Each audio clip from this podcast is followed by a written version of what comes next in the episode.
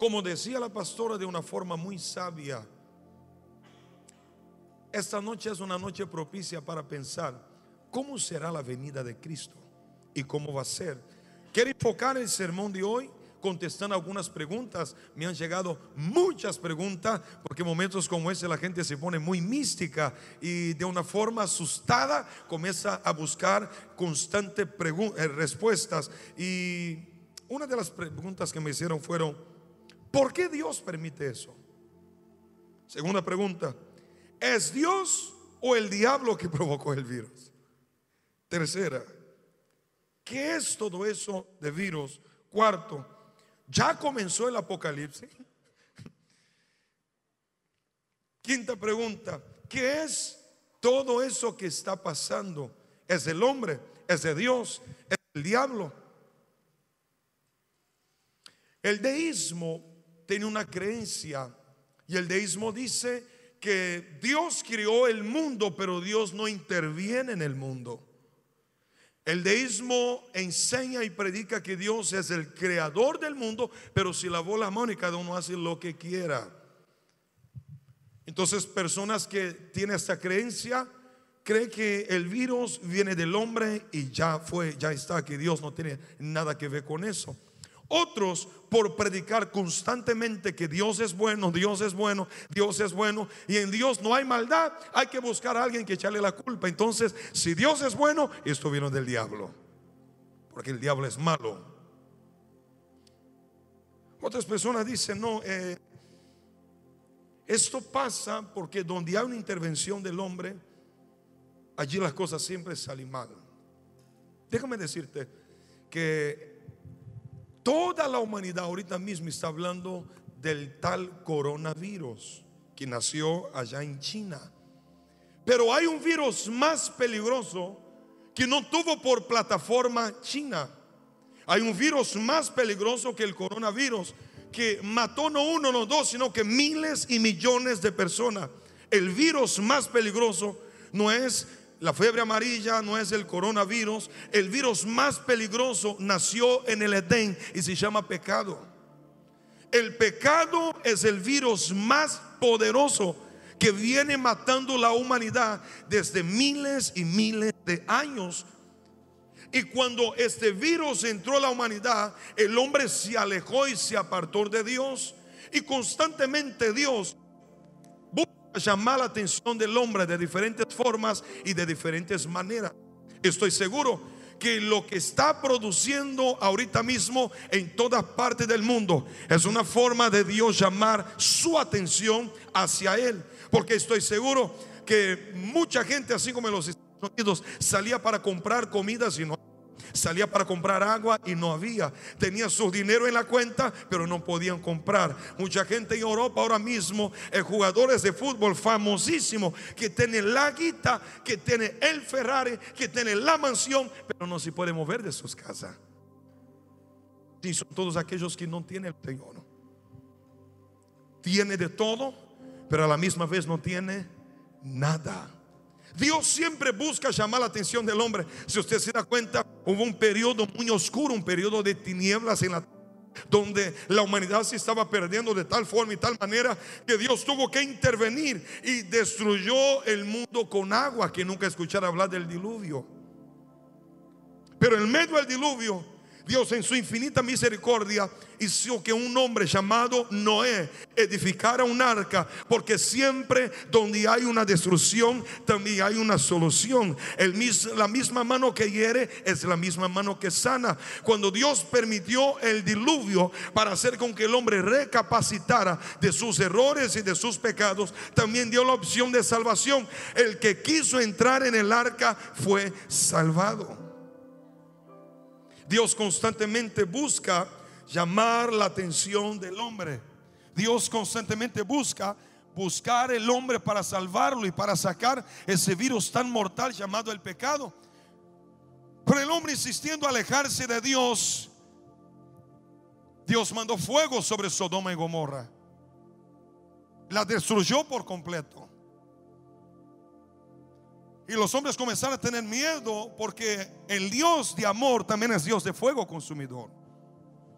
Dios constantemente manda juicios sobre la tierra para tratar de que la gente se acerque a Él. Pero el mismo Dios que destruyó Sodoma y Gomorra dio un orden, no mirar hacia atrás. Estamos en días donde el Señor está buscando creyentes que no mire hacia atrás. A lo mejor este es un llamado de atención para la iglesia de Cristo. Aquellos que están pensando en mirar hacia atrás. Oiga, Cristo viene, alístate, ponte lista, porque pronto vendrá el Señor. Constantemente vemos en la Biblia Dios tratando de llamar al pueblo hacia Él. Y quiero tomar por base el texto que voy a leer ahorita mismo en Éxodo capítulo 12, versículo de número 21. Éxodo 12, 21. Pastor, contéstame la pregunta. ¿Quién provocó todo eso? Me gusta mucho el pensamiento de un gran filósofo. Y él expresa la siguiente manera. No importa o no es tan importante lo que la vida hizo contigo, sino es más importante lo que usted va a hacer con que eso que la vida te hizo. Voy a resumir. No es tan importante lo que te pasa, sino que es lo que tú haces después de que algo te pasa. Más importante que saber de dónde viene todo eso, es usted contestar, ¿qué va a hacer con todo eso? ¿Te vas a acercar a Dios? ¿Te va a alejar a Dios? Dice así la palabra del Señor. Y Moisés convocó a todos los ancianos de Israel y le dijo, sacad y tomad corderos por vuestras familias y sacrificad la Pascua y tomad un manejo de hisopo y mojalo en la sangre que está en un lebrillo y untad el dintel y los dos postes con la sangre que estará sobre el, sobre el lebrillo. Y ninguno de vosotros, ahí está el primer decreto de cuarentena. Es bíblico, mira, ahí hay una cuarentena. Moisés dijo, y ninguno de vosotros salirás de su casa hasta mañana. Nadie salga a la calle hasta el día de mañana. Siga. Porque Jehová pasará hiriendo. Ah, ah, ah. ¿Quién? Ah, ok. No el diablo, ¿verdad? Jehová pasará hiriendo a los egipcios. Y cuando vea la sangre en el dintel y en los postes, pasará Jehová por aquella puerta y no dejará entrar al heridor a vuestras casas para herir. El texto que estamos leyendo era una vez más, juicio de Dios vino sobre la humanidad. La humanidad estaba de una forma tan perversa, lastimando lo que Dios había criado, manipulando lo que Dios había criado. Y Dios en su infinita misericordia buscó buscando salvar la humanidad una vez más, permitió que algunas cosas pasaran. Pero nadie entendía lo que estaba pasando, pero había sido lanzado un decreto que hacia afuera había muerte, pero el que estaba guardado en su casa con el cordero y la marca de la sangre en la hombrera, la muerte pasaría por encima. Estoy seguro que uno de los propósitos que Dios tiene con todo eso que está pasando es que tú estés encerradito ahí ahora mismo en tu casa junto a tu familia disfrutando del cordero. Estoy seguro que la palabra de Dios no vuelve vacía y ella misma dice, hey, plaga alguna llegará a su tienda. Pastor, que es lo que Dios está queriendo. Mira ahorita mismo en tu casa, echarle una miradita alrededor de tu cabeza. Hace cuántos años usted no se junta con su familia para buscar a Dios ahora como usted está buscando. Esto es una forma de Dios llamarte la atención y decir, estás preocupado con su trabajo, en engordar su cuenta en el banco, está preocupado en cambiar su vehículo, pero no está preocupado con la vida eterna. Cristo viene y más te vale que la sangre del cordero esté en su corazón la gente se ha vuelto tan humana que ya no ama la venida de Cristo. La gente se ha vuelto tan carnal que está más preocupado que voy a pagar mañana que si Cristo viene mañana. Oye, este día, así como en el día de Éxodo, así como en el día de la Biblia Sagrada, el llamado de atención de Dios está. ¿Qué harás de tu vida mañana? ¿Qué harás con tu vida mañana? ¿Qué harás de su vida dentro de los próximos años? La humanidad camina como quiere y cree que a Dios le está encantando la forma de su caminar. Hijos matando padres, padres matando hijos. Se ha vuelto moda el matrimonio igualitario. Y todo eso hiede a las narinas de Dios. Todo eso lastima el corazón de Dios. Personas que aman más al dinero que al mismo Dios. Que decide las iglesias que se han corrompido. Y predica de todo menos que Cristo viene. Estos días nos sirve para recapacitarnos y para mirar al autor y consumador de nuestra fe. Queridos, estoy seguro que todo lo que estamos viviendo es un llamado de atención del cielo. Aleluya. ¿Qué va a creer usted? Italia, que es uno de los países que están en cuarentena, la red pornográfica de cadena mundial más grande liberó gratis por 40 días la gente que va a estar mirando, ya que en sus casas no pueden salir. Entonces, para echarle una ayudita, te vamos a dejar entrar en nuestras redes gratis por 40 días. El diablo se dio cuenta que la iglesia siempre va hacia adelante. Y aunque intenta frenar el cuerpo de Cristo, no lo va a poder. Hubo tiempos atrás donde alguien me dijo, ¿qué va a hacer usted gastando con cámaras, gastando con internet? Hay tanta gente muriendo de hambre. Ahí está la respuesta. Si no tuviéramos las cámaras, si no tuviéramos el internet, hasta usted mismo que me criticó ahora no me estaría escuchando. Es que la iglesia siempre va un paso hacia adelante. Siempre tenemos que ir un paso hacia adelante. Llegarán días que la gente anhelará buscar una iglesia y no la va a encontrar. Pastor, no es que ustedes están exagerando mucho, a lo mejor no tienes oportunidad de viajar como nosotros entonces no tiene idea de lo que se está viviendo y de lo que está pasando en el mundo. Que Dios guarde nuestra vida, que Dios guarde su casa, pero más que todo, que Dios guarde su corazón, que usted no se corrompa. ¿Sabe que me llena de gozo, de alegría? Yo veo tantas sillas vacías y mi corazón no pesa. Mi corazón no pesa como diciendo, Dios mío, no va a haber ofrendas, no va a haber diezmos. Mi corazón no pesa al decir, wow, mira qué poquita gente que son. No, porque yo tengo un sentir de misión cumplida de tarea cumplida. Yo sé que estoy haciendo lo que Dios me llamó. Y, si Dios me llamó para hablar a 30 hoy, gloria a Dios. Es el sentir cuando alguien muere en la familia. O remolimiento, tristeza, angustia, porque no fue lo que debería ser. O un llanto de paz de decir, hemos disfrutado la vida mientras, mientras logramos. Y hoy te tocó descansar. No te das una idea me falta palabras para expresar y decir, yo me siento en paz, como diciendo, estamos yendo bien. No hay un sentir de pesar, hay un sentir de paz. Haga lo que hizo el pueblo de Dios en Egipto. Obedezca la voz del Padre. ¿Y cuál era la voz? Que la sangre esté sobre la hombrera de la puerta ¿Qué más? Que las familias compartan el cordero de las puertas hacia adentro.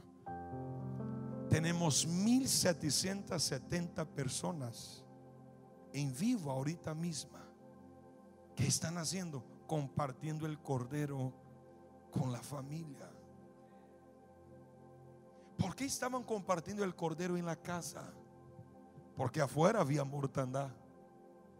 Cualquier coincidencia cualquier, cosa parecida pareciera mera coincidencia. Afuera de las puertas había un espíritu de mortandad. Pero los hijos de Dios estaban encerrados en sus casitas compartiendo el cordero. Pero pastor, esto es hace años y años. Ok, vamos a actualizar el asunto. Lucas capítulo 21, versículo 11. Lucas capítulo 21, versículo de número 11. Dios es bueno en todo el tiempo. Evangelio según escribió San Lucas capítulo 21 versículo 11. Si me puede poner la pantalla, así podemos compartir en esa noche. Usted que está en tu casita, abra la Biblia conmigo ahora. Abra la Biblia. Dice así. Y habrá grandes terremotos. Que te diga Indonesia que te diga Chile, que te diga México. Y en diferentes lugares, hambres. Y subraya esa palabra pestilencias. Esa palabra pestilencia también puede ser traducida por pandemia. Y habrá terror y grandes señales del cielo. Siga. Pero antes de todas estas cosas, os echarán mano, os perseguirán. Oye, están hablando de la iglesia. Os perseguirán y os entregarán a la sinagoga y a las cárceles y seréis llevados ante los reyes, ante los gobernadores por causa de mi nombre. Ya está pasando. Hay gente que nos convoca, reyes, presidentes, gobernadores, por el nombre de Cristo. Y esto será ocasión para qué? Ahí está.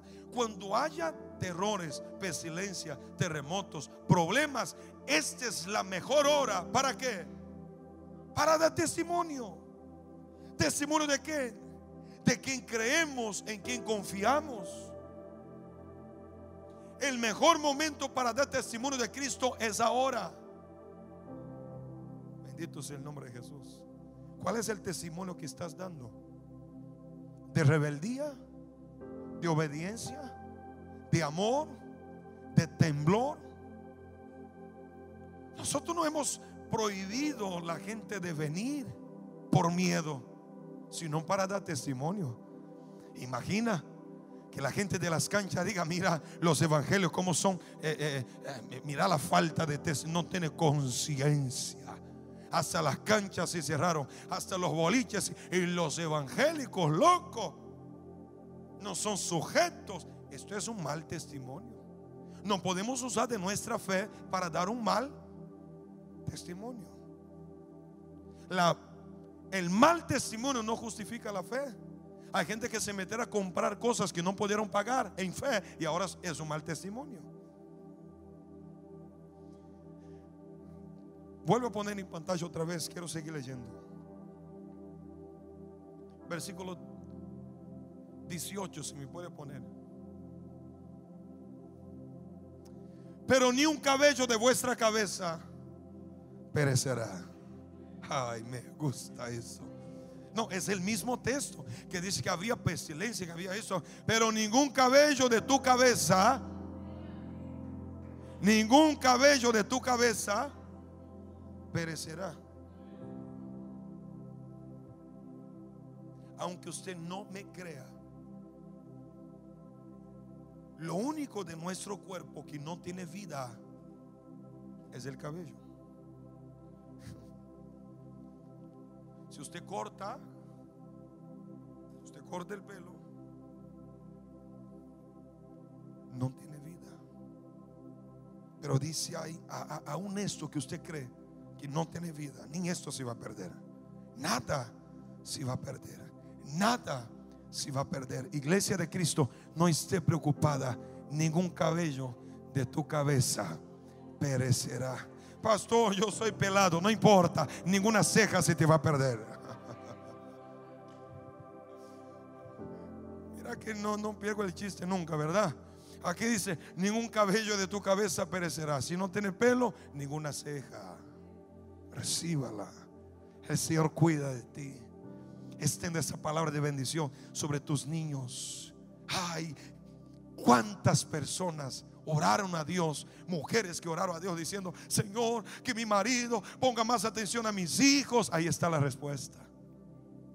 Señor, que mi esposa, que quiero pasar más tiempo con mi familia. Si usted no va por la buena, usted va por los virus.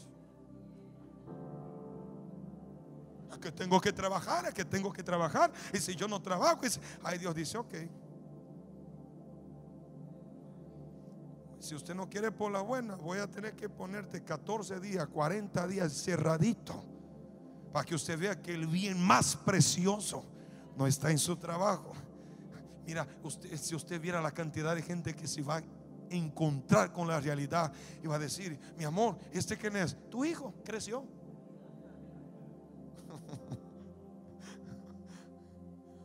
La cantidad de gente que se va a encontrar en las casas. ¿Y vos quién sos? Marido. Hace, hace mucho no te veo por aquí. Bueno, es que yo trabajaba por la mañana, dormía la noche y cuando llegaba tú ya estabas dormida.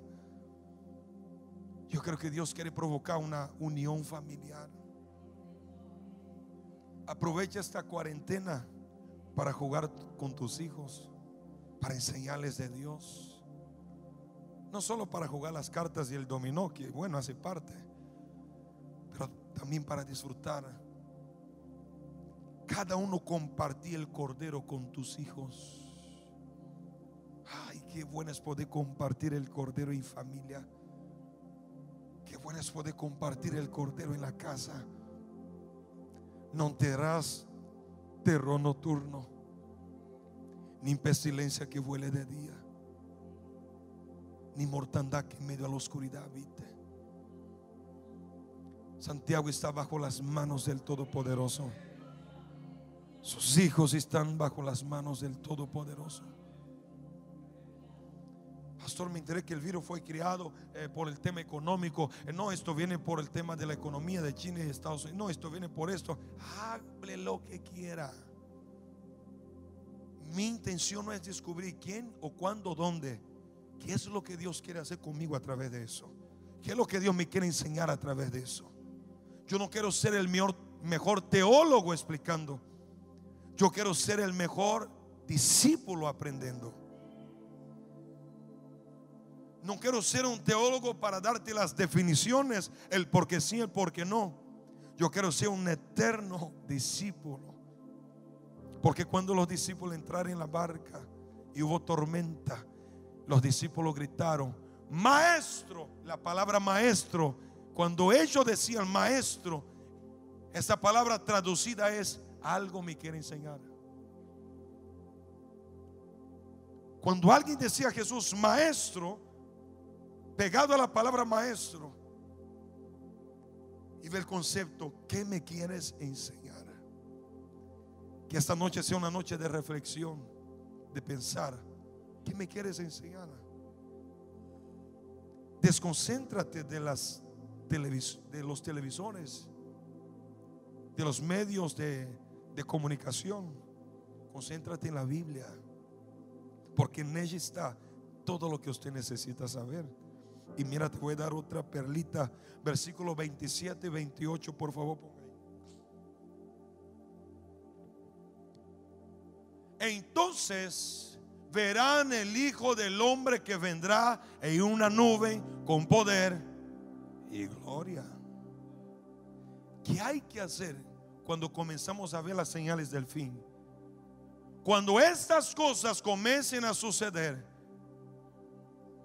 erguíos y levantad vuestra cabeza, porque vuestra redención se acerca.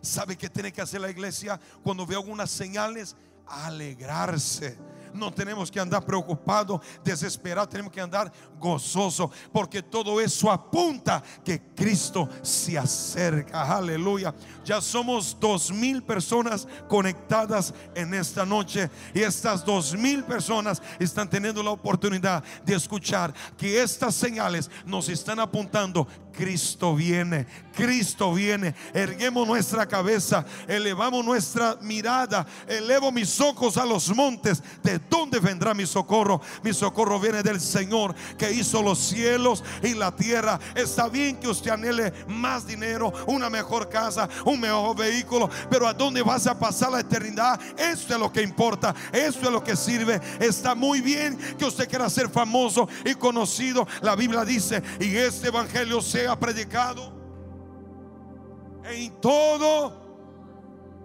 y este evangelio sea predicado en todo el mundo. Entonces vendrá el fin. Ay, preocupate, porque ahorita mismo el mundo entero está siendo predicado. De que yo me levanté a esta mañana, las iglesias en vivo, ¿para dónde? Para todo el mundo. ¿Usted sabía que hay tribus indígenas que ya tienen señal de wifi? Los caciques andan con sus iPhones.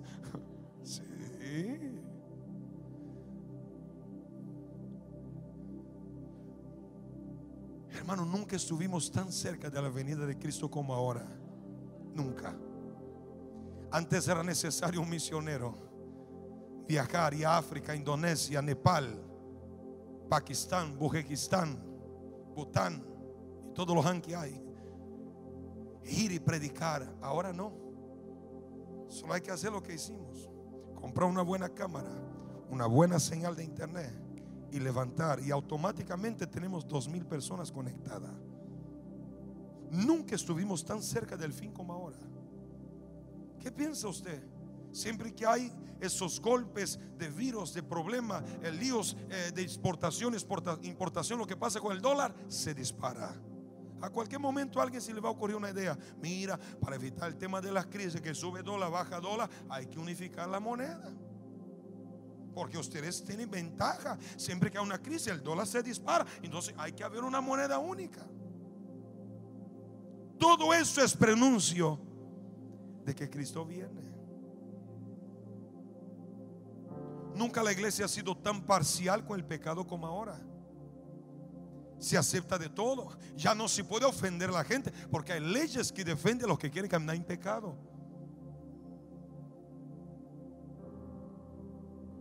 Todo eso apunta a que Cristo ya viene. Iglesias de lésbicas, iglesias de homosexuales, ya existe. Iglesia LGBT. Que Dios nos guarde. Que Dios nos ayude. Todo eso me apunta a un solo camino. Cristo viene. Guarda lo que tú tienes para que ninguno tome tu corona. El peor virus que entró a la humanidad no fue en China, no es el coronavirus, es el pecado virus. El pecado es un virus mortal que te aleja, que te aísla, que te mata. Porque la paga del pecado es muerte. Algunos literalmente física y otros espiritual. Para resgatar el hombre Dios mandó diluvio. Destruyó Sodoma y Gomorra. Muerte de los primogénitos allí en Egipto. Pero nos dio otras señales Acabamos de leer Lucas capítulo 21. Ese es un llamado de atención para usted que camina en pecado y piensa que todo está bien. Ese es un llamado de atención para usted que va a la iglesia como si estuviera yendo a un boliche. Este es un llamado de atención para usted. Llegará un momento en que la humanidad anhelará ir al templo, pero va a haber una prohibición. Porque ese virus llamado pecado habrá tomado toda la humanidad. Te aconsejo a que laves sus vestimentas. Bienaventurado aquellos que lavaron sus vestimentas en la sangre del cordero y tendrán acceso al cielo por las puertas. Bienaventurado aquellos que su nombre fuera escrito en el libro de la vida. Pregunta. ¿De qué te sirve su título ahora Usted que es líder, diácono, evangelista, presbítero, lo que sea. ¿De qué te sirve el título? Ser iglesia no es un título. Y si usted que está ahí en tu casita ahora, está con, la con el televisor prendido y las noticias, y a cada rato echa una miradita a lo que el pastor está hablando en el teléfono. No hace falta decir que usted es creyente Raimundo. Pie en la iglesia, pie en el mundo. Tienes que convertirte, tienes que nacer de nuevo. Si usted celebró diciendo, bien, hoy no voy a la iglesia, usted está en problemas. Usted pensó, ah, qué bien, no voy a ofrendar, ahorro, está sin problemas. ¿Por qué, pastor?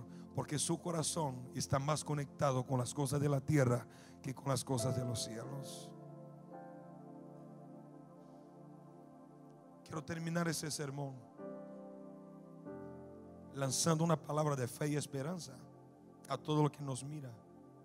Este no será el primero ni el último virus.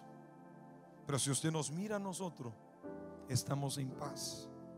Porque no dormirá el que guarda a Israel. Y a su palabra que dice, en paz me acostaré. Y así mismo dormiré. ¿Por qué? ¿Porque estoy en cuarentena? No. ¿Por qué? Porque no hay nadie en mi barrio que tiene virus. No. ¿Por qué estoy en paz? Porque solo tú me haces vivir confiado. Confía en el Señor. Descanse en Él. Tengas paz en tu corazón. Y tome esta enseñanza de hoy. Señor, ¿qué me quieres enseñar? Aproveche esos días que tienes permiso del trabajo, que tus hijos no van al colegio. Disfrute con ellos. Ore a Dios. Tenga tiempo en familia. Viva la iglesia en tu casa. Y pronto estaremos con esas puertas abiertas para recibirte con todo nuestro corazón. No hace falta que usted se alarme y se asuste tanto. Solo recomendaciones. Lave las manos.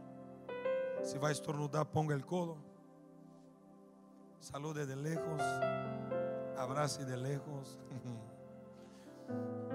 Mira, la gente, cuando se encuentra con mucha gente, la, recomendación es un saludo de lejos. No abrace, no bese. Es como estar casado nada más que con tos no se saluda. Nada de beso. ¿Verdad? Los que son casados saben lo que estoy diciendo. Hasta que eso de saludo, nada de beso, de abrazo, así de lejito. Lo mismo. Es como estar casado, pero con un poquito de tos. Tranquilo, es una broma. No me tienen prohibido saludar a nadie. Ámate a ti mismo. Cuídate a ti mismo. Valora ese tiempo en familia. Y más que todo, sea obediente. Si usted siente que tiene fiebre, tos, sé prudente. No sea irresponsable. Cumpla su tiempo. Y sea usted una bendición para los demás. Me siento muy dichoso y feliz en poder extender este mensaje a las 2.265 personas que están en vivo ahorita mismo a través de YouTube y a través de las redes sociales. Como ministro del Evangelio, como apóstol de esa casa, quiero decirles que estamos orando por ustedes, clamando a Dios por ustedes. Cristo viene pronto, pero mientras no viene, santifícate más, ora más, predica más, sé más fiel a Dios porque hay tiempo. Pronto vendrá el Señor y no tardará. Disfrute del Cordero en su casa. Si hay pestilencia afuera, si hay mortandad afuera, los hijos de Dios que tienen la marca están adentro de sus casas disfrutando del Cordero.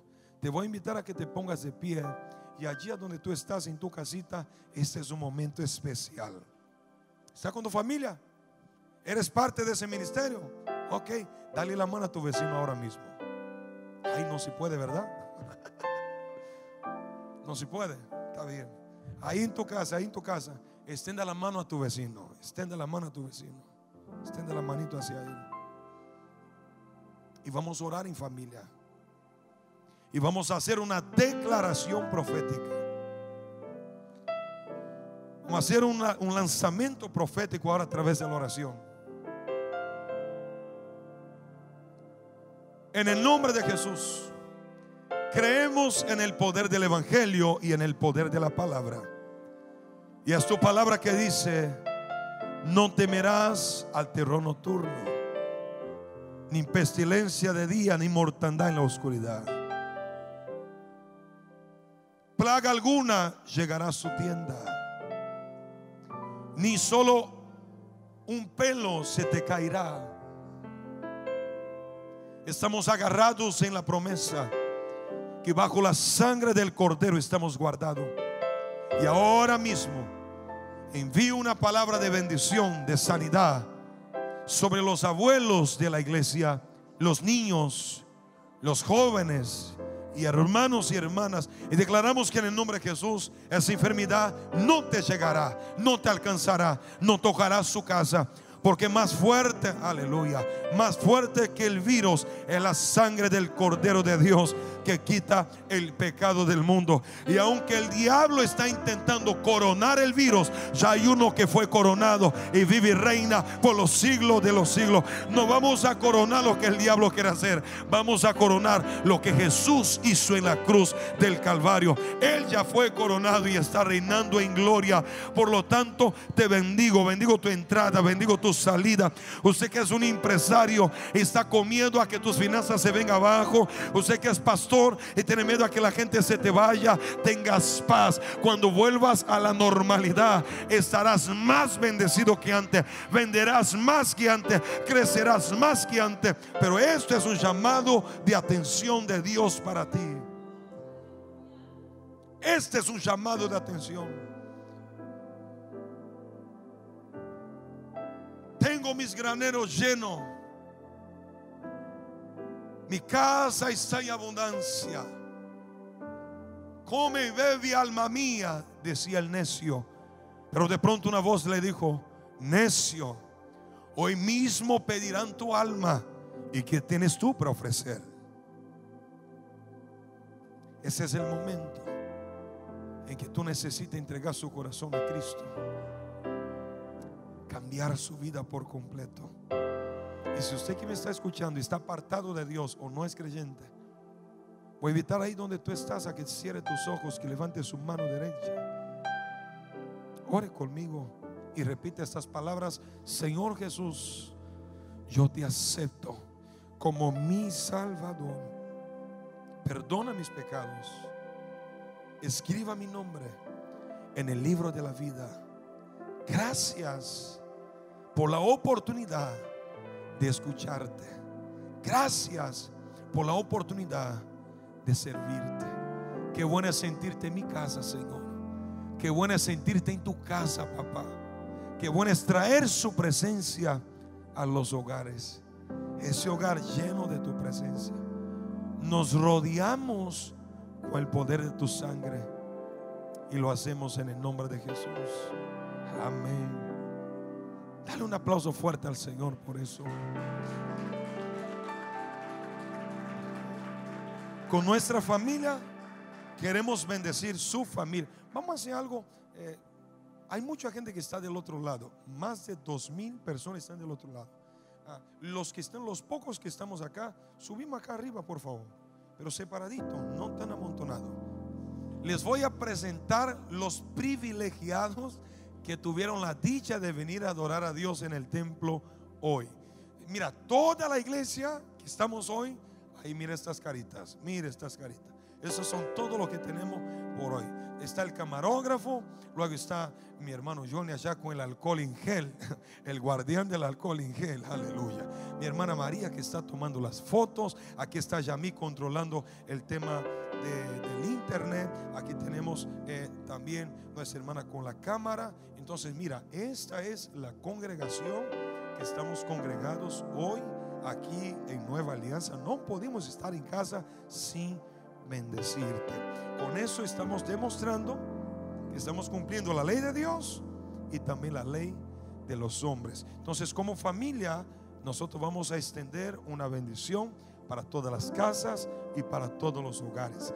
Gracias por estar en sintonía con nosotros. Gracias por permanecer ahí. Lo que yo hable, ustedes declaren conmigo.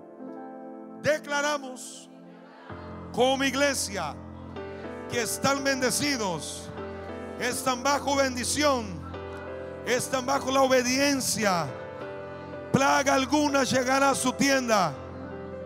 Estás guardado, cubierto por la sangre de Jesús. No hay mortandad que te alcance. Estás bajo la sangre del Cordero. Estás bendecido, prosperado y en victoria.